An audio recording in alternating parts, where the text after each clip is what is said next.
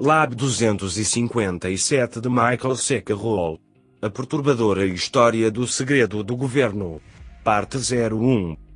Para um passeio tranquilo onde o ar é um verdadeiro tônico para um homem ou uma mulher degradada, onde você podia ter sua anchova e peixe negro, robalo e lagostas recém-saídas da água, cozidas até virar, leite, ovos e frango em abundância, Plunisland era o lugar ideal. O que mais se poderia pedir? Plumeusland Aventurer, 1909.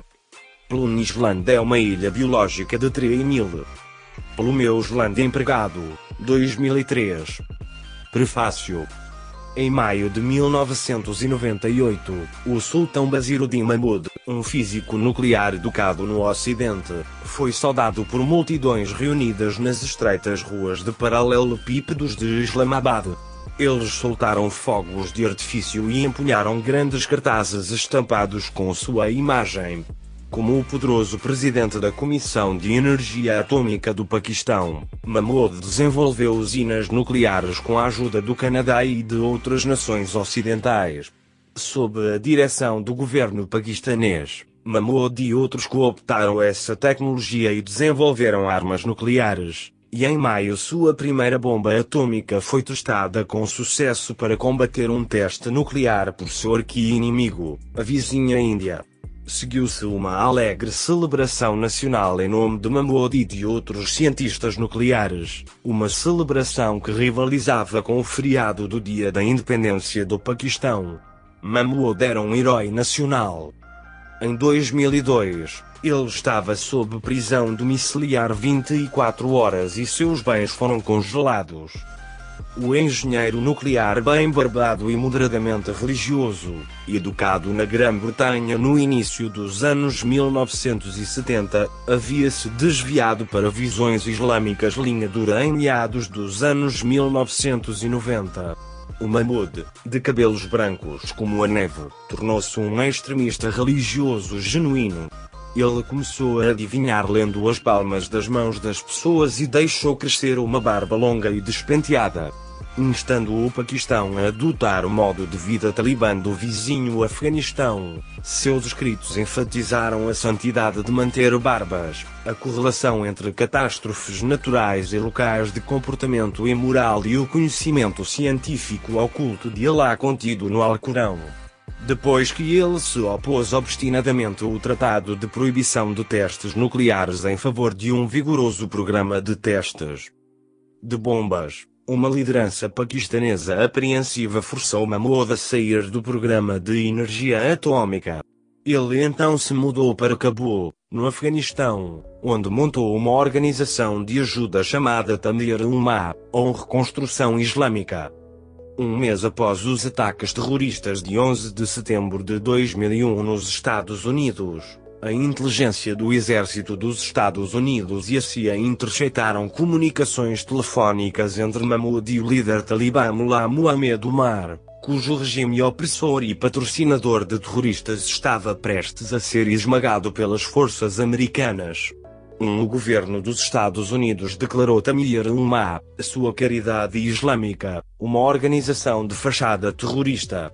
Seus bens foram confiscados pelo Banco Central do Paquistão, e as tropas paquistanesas prenderam seu herói nuclear e o entregaram às autoridades americanas. O diretor da CIA, George J. Tenet, correu para Islamabad para assumir o controle pessoal do caso Mahmoud. Durante seu interrogatório sobre os telefonemas, Mahmoud afirmou ter discutido apenas a segurança pessoal de Omar e um moinho de farinha que a caridade queria construir em Kandahar. Mas ele falhou em seis testes separados de detector de mentiras e contestou os resultados, chamando a tecnologia de falha. Em seguida, ele admitiu ter se encontrado em várias ocasiões não apenas com Omar, mas também com o milionário saudita desonesto chamado Osama Bin Laden, e seu principal vice, Al-Zawahiri, em agosto de 2001. Ele descreveu o encontro com Bin Laden e Omar, empoleirados em travesseiros mácios, bebendo chá verde e louvando Allah, em uma cena que lembra as imagens de vídeo exibidas em todo o mundo com Osama Bin Laden planejando a destruição com seus companheiros temendo mais embaraços para seu programa de energia nuclear já manchado, o Paquistão decidiu no início de 2002 não colocar Mahmoud, cuja causa nobre foi destaque na capa da edição de dezembro de 2001 do jornal brilhante radical Kashmir Jihad, em julgamento público. Em vez disso, o governo paquistanês o acusou de violar juramentos de sigilo nacional, Hoje, ele permanece em prisão domiciliar, e uma ordem de silêncio da mídia, em uma casa de dois andares fechada. Depois que o Paquistão prendeu o sultão Basiruddin Mahmoud e as forças do ZUA garantiram o perímetro de Cabul como parte da fase do Afeganistão da Guerra dos Estados Unidos contra o terrorismo, os comandos da CIA e do exército dos EUA invadiram a residência de Mahmoud em Cabul e os escritórios de Tamer Umar. Dentro, encontraram cópias de livros de sua autoria, com títulos perturbadores como Mecânica do Dons da e Vida após a Morte, e Cosmologia e Destino Humano, que continha a seguinte previsão. Durante o outono de 2000 a 2001, devido ao ciclo solar de alta energia e seu impacto nas pessoas, é provável que certas ações malucas aconteçam. Então eles descobriram uma matéria-prima muito incriminadora, um item era um diagrama de um balão de hélio projetado para liberar grandes quantidades de esporos de antraz na atmosfera. Outro era um grande documento intitulado Bactérias, o que você precisa saber. E uma pasta de arquivo pesada continha um maço de papéis de uma pesquisa na internet sobre vacinas contra o antraz. Então havia um dossiê, continha informações sobre um lugar em Nova York chamado Plunisland Animal Disease Center. Houve até um New York Times artigo no dossiê sobre esta ilha. Porque um associado de Osama Bin Laden estaria tão interessado em alguma obscura ilha de Nova York? Se Plunisland não é exatamente um nome familiar na América, aparentemente ocupa um lugar de destaque na mente de pessoas como o Sultão Basiruddin Mahmud. E não são as praias de areia e as ameixeiras que eles estão atrás. A menos de 3,2 km da extremidade leste de Long Island e a 130 km da cidade de Nova York, encontra-se uma ilha nada imponente de 840 acres, não identificada na maioria dos mapas. Nos poucos onde pode ser encontrada, Plum Island é marcada em vermelho ou amarelo, carimbada governo americano, restringiu doenças animais perigosas. Seis enormes balsas, cada uma transportando mil pessoas e 120 carros, passam a menos de 400 metros dela todos os dias, fazendo a viagem do Orient Point, na ponta do Norte Fork de Long Island, até New London. Connecticut.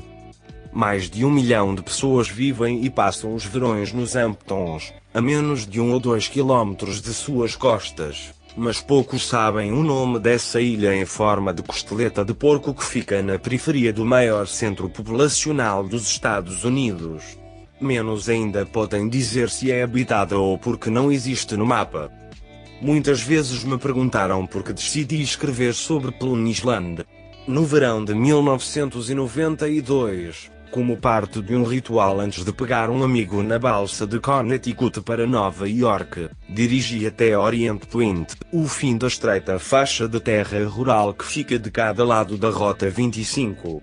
Abandonando o meu carro no final da estrada, caminhei por um quilômetro e meio de grama alta da praia, indo até a ponta de Long Island, Subi um penhasco rochoso alto que descia até um banco de areia que se estendia até a água até que parou abruptamente em um antigo farol que parecia mais uma cafeteira de ferro fundido do que um farol de alerta. Agachado na falésia, observei as ondas do estreito de Long Island ao encontrarem a corrente da Baía de Gardiner, o precipício do grande Oceano Atlântico, colidindo, cuspindo rajadas de areia no ar e caindo contra a costa. Através da leve neblina, 10 milhas ao norte, estava a longa costa de Connecticut. Entre nós, a balsa lentamente se aproximava de mim. Do lado de fora do farol havia uma vasta massa de terra verde. Parecia deserto, exceto por uma torre de água azul clara que brotava acima de um do céu verde. A ilha desencadeou uma série de pensamentos, rumores de testes de guerra biológica, notícias sobre experimentos de vírus mortais, conversas sobre a doença de Lyme sendo incubada lá. Mas não faz sentido, parece tão imaculado. O que está acontecendo lá fora? E porquê? A longa balsa branca entrou em primeiro plano, navegando por Plungut, o estreito e profundo entre onde eu estava e Plunisland. Ao voltar para o carro, resolvi descobrir um dia exatamente o que é Plunisland. Esses eram meus pensamentos há mais de uma década. Anos depois, recém-saído da faculdade de Direito, comecei a revisitar aquele lugar assombrado, tentando juntar as peças do quebra-cabeça. Para começar a desvendar real história, o que aconteceu, e ainda acontece, por trás dos portões trancados da ilha, eu precisava me educar em uma variedade de tópicos divergentes. Mergulhei em pesquisas sobre uma ampla gama de assuntos de longo alcance: geologia, história colonial, doenças animais, doenças humanas, psicologia animal, microbiologia, guerra biológica, artilharia costeira, terrorismo, faróis e índios americanos. Falei com cientistas, funcionários do governo, moradores locais, historiadores e funcionários antigos e atuais de Plunisland, coletando relatos em primeira mão desse lugar inexplicavelmente anônimo. Amigos achavam que eu tinha me tornado um pouco fanático pelo assunto. Eles estavam certos, a paixão de Plum como é chamado por aqueles que sabem, me consumiu. Pesquisas revelaram descrições inquietantes de Plunisland, como a linhagem de Andrômeda e a ilha sem fuga do Tio São e o cenário de um romance de E. Fleming. E o meu favorito, pedir direções para Plunisland é como pedir direções para o castelo de Frankenstein. Um jornal local adotou um ponto de vista oposto descrevendo levianamente Plunisland como um lugar onde cientistas de jaleco branco trabalham em vírus de animais antes de se lavarem, subirem a bordo de uma balsa e depois jantarem com suas famílias. Não é mais emocionante ou diabólico do que isso. À medida que me aprofundava na pesquisa e na escrita desta história, voltei aos romances de ficção científica que gostava quando criança e cheguei a uma conclusão entorpecente. A verdade científica pode realmente ser mais estranha que a ficção científica. Percebi que o USDA é muito mais do que ovos saudáveis de grau A, e que os veterinários não são todos cães dog que cuidam cautelosamente do bem-estar de Golden Retrievers e Cheetahs. Uma vez que a história começou a tomar forma, esses sentimentos de mãe e torta de maçã rapidamente se dissiparam. Achei Plunisland mais do que um atol próximo, coberto por um manto de árvores e segredos. A vibrante história da ilha remonta a 350 anos. Já foi um antigo posto avançado de pesca indiano, mais tarde colonizado pelos primeiros colonos ingleses. Depois uma fazenda de ovelhas e gado, um campo de batalha da Guerra Revolucionária, um ponto de encontro para os britânicos em 1812, um forte de defesa costeira, uma fábrica de minas submarinas e um laboratório de guerra biológica do Exército. Desde 1954. Hoje, é o lar de praias virgens, falésias, florestas, lagoas, pântanos, trilhas, caminhos, estradas, prédios e pessoas, e os germes mais mortais que já percorreram a Terra. Na última de minhas seis viagens a Plunisland, percorri os terrenos da ilha com o desenhista aposentado Ben Rubins. Ele carregava uma lanterna no bolso traseiro da calça jeans e empunhava um facão de 60 centímetros na mão esquerda. Subimos pelos bunqueres do exército e instalações de defesa costeira da época da Guerra Hispano-Americana, enquanto os pinhos e arbustos de todos os lugares batiam em meu rosto.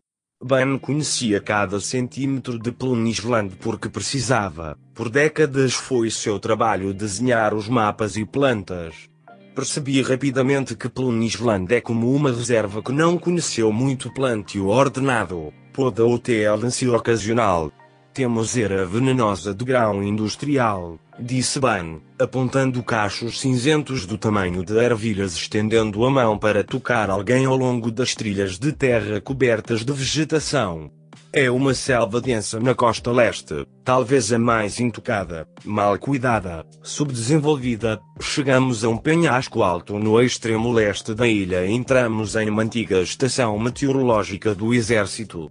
Acima de uma escada estreita em ruínas havia uma sala de vigia com um detector de velocidade do vento e ventosas girando na brisa, bandeiras de sinalização pintadas à mão e uma chave do alfabeto em código Morse.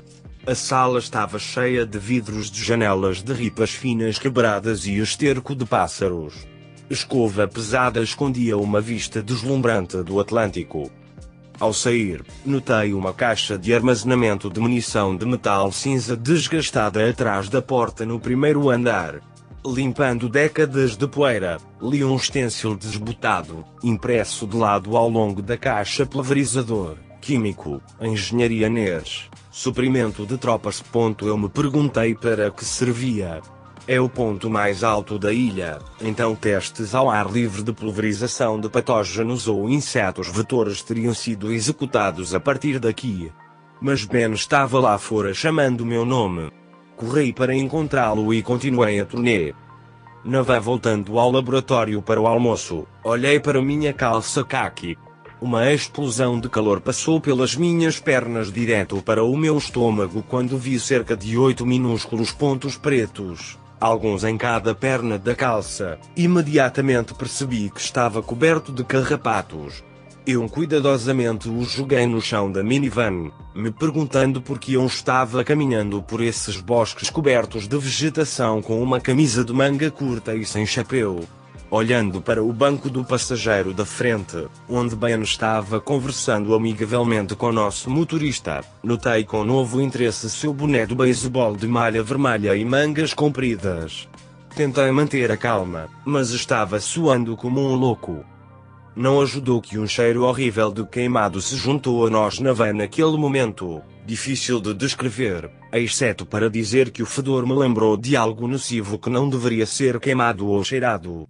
Então vimos uma nuvem espessa se arrastando lentamente para o sudoeste. Ben se virou para mim e gritou: Olha, é hora de queimar os animais. A nuvem negra ondulante estava-se dirigindo para a ilha de Gardiner, a caminho de cumprimentar Sagarbor e os Amptons. Quando paramos para almoçar no laboratório, pedi licença e fui ao banheiro masculino. Lá eu roubei sete carrapatos presos à minha camisa e mais quatro na parte interna da perna da minha calça. Eu rasguei meus dedos pelo meu couro cabeludo, inclinando minha cabeça em direção ao espelho em desespero, sem saber o que fazer se eu visse um pequeno ponto preto preso à minha pele nervosa como o inferno, entrei na cabina, tirei minhas roupas e examinei cada centímetro de tecido e cada centímetro do meu corpo. Mais três carrapatos encontraram seu fim no vaso sanitário. Felizmente, não encontrei nada e não contrataria nada. O resto do dia, tirei mais manchas pretas da minha roupa e cobri minha cabeça com as mãos enquanto caminhávamos sob as árvores as condições desconfortáveis entre o vírus do Nilo Ocidental, a doença de Lima e Plunisland infelizmente se mostraram difíceis de descartar à medida que minha pesquisa se aprofundava. Claro que você não pode persuadir uma ilha a falar por si mesma. Para traçar a história de Plunisland, então, é preciso ver as pessoas que tocam o lugar. Eles podem ter estado lá por um mês ou por 35 anos ou podem nunca ter pisado em seu solo, mas de alguma forma eles moldaram Plunisland. Através da vida desses indivíduos e do fio comum que eles compartilham, a história se desenrola. Entre as pessoas-chave neste livro está o Dr. Jerry Callis, um menino de fazenda da Geórgia que dedicou sua vida à pesquisa de doenças animais e subiu na hierarquia do governo para comandar Plunisland por mais de 30 anos. Há o sucessor do Dr. Calis, Dr. Roger Breze, um inglês arrebatado pela meritocracia americana, em busca do graal da glória científica. Há aqueles que foram pegos no fogo cruzado, pessoas como Philippe Pilgari, um funcionário de suporte atolado em um colapso biológico durante um furacão violento, uma catástrofe que teria sido facilmente evitada não fosse a imprudência da administração, e Francis de Moreste, uma das veteranos mais velhos, que pagaram um preço terrível por se manifestarem. E embora não haja galinhas de três cabeças ou vacas de cinco patas, como Usda é rápido em apontar com uma risada, você será apresentado a cientistas nazistas de guerra bacteriológica, antigos índios americanos, guerreiros de germes, caçadores de germes, mexicanos cowboys, o pai do antraz, surtos de vírus no quintal de Nova York e uma confusão biológica e ambiental prestes a transbordar. Plunisland exige um olhar cuidadosamente escrito e imparcial, não de ambos os lados, mas de todos os lados. Ele precisa ser investigado por alguém que não esteja obcecado em erradicar o desperdício e a corrupção do governo, ou casado com teorias da conspiração.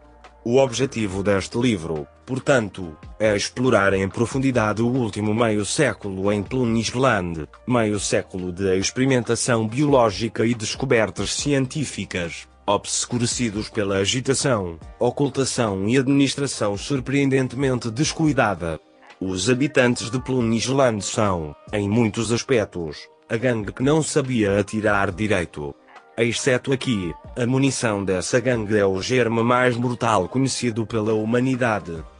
Espero que o trabalho aqui apresentado lance alguma luz sobre a fascinante história de Plunisland, que provoca uma discussão franca e aberta entre o público e seu governo sobre a proteção das gerações presentes e futuras de catástrofes evitáveis que espreitam em nosso meio antes que o evitável se torne inevitável.